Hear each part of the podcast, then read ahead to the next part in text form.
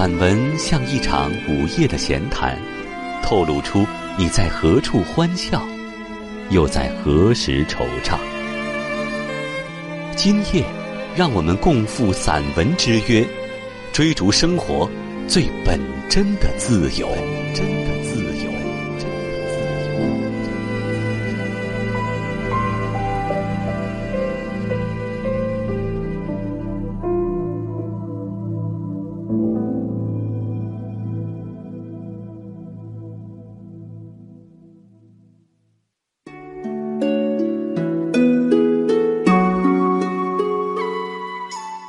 纯真而不幼稚，天真却又残忍。这是萧红作品的独特魅力。他的文字浑然天成，毫无雕琢痕迹，在返璞归真中楚楚动人。他既能驾驭惊心动魄的生死场，也能写缠绵哀婉的小城三月，还有乡愁与思考并举的呼兰河传。现代名家散文系列，今晚请听萧红。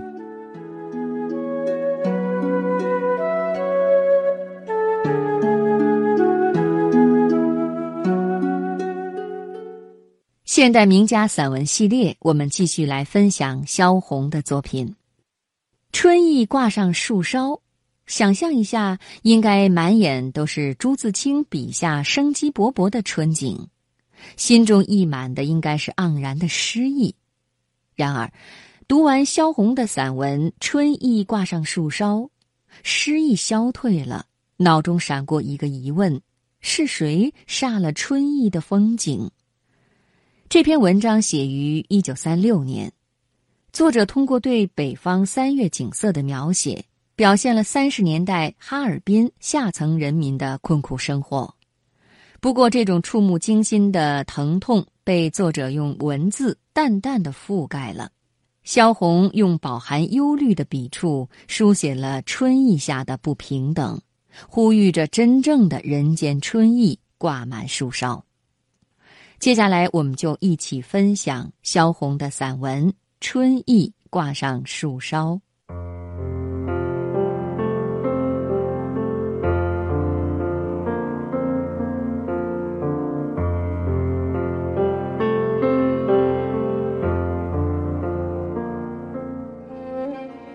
三月花还没有开，人们嗅不到花香，只是马路上融化了积雪的泥泞干起来，天空打起朦胧的多有春意的云彩，暖风如轻纱一般浮动在街道上、院子里。春末了，关外的人们才知道春来，春是来了。街头的白杨树窜着芽，拖马车的马冒着气。马车夫们的大毡靴也不见了，行人道上外国女人的脚又从长筒套鞋里显现出来，笑声、见面打招呼声又复活在行人道上。商店为着快快地传播春天的感觉，橱窗里的花已经开了，草也绿了，那是布置着公园的夏景。我看得很凝神的时候，有人撞了我一下，是汪林，他也戴着那样小檐儿的帽子。天真暖了，走路都有点热。看着他转过商市街，我们才来到另一家店铺，并不是买什么，只是看看，同时晒晒太阳。这样好的人行道，有树，也有椅子，坐在椅子上，把眼睛闭起。一切春的梦，春的迷，春的暖丽，这一切把自己完全陷进去，听着，听着吧，春在歌唱。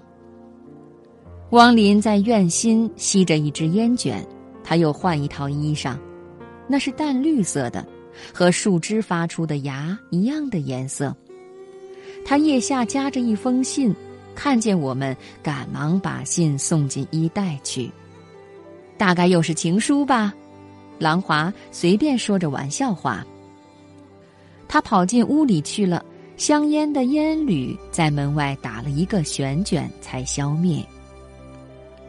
夜，春夜，中央大街充满了音乐的夜。流浪人的音乐，日本舞场的音乐，外国饭店的音乐。七点钟以后，中央大街的中段，在一条横口，那个很响的扩音机哇哇的叫起来，这歌声差不多响彻全街。若站在商店的玻璃窗前，会疑心是从玻璃发着震响。一条完全在风雪里寂寞的大街，今天第一次又嚎叫起来。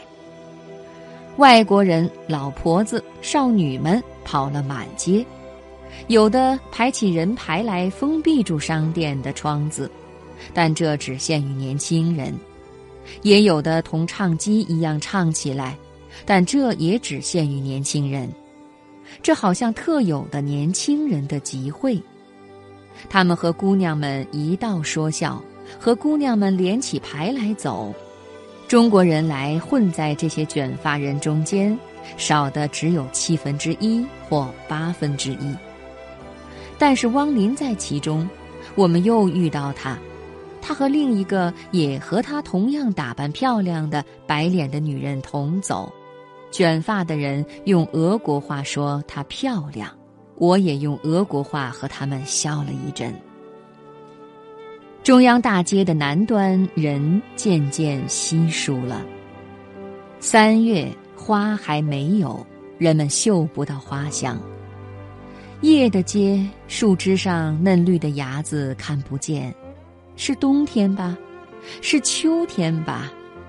但快乐的人们不问四季，总是快乐；哀哭的人们不问四季，也总是哀哭。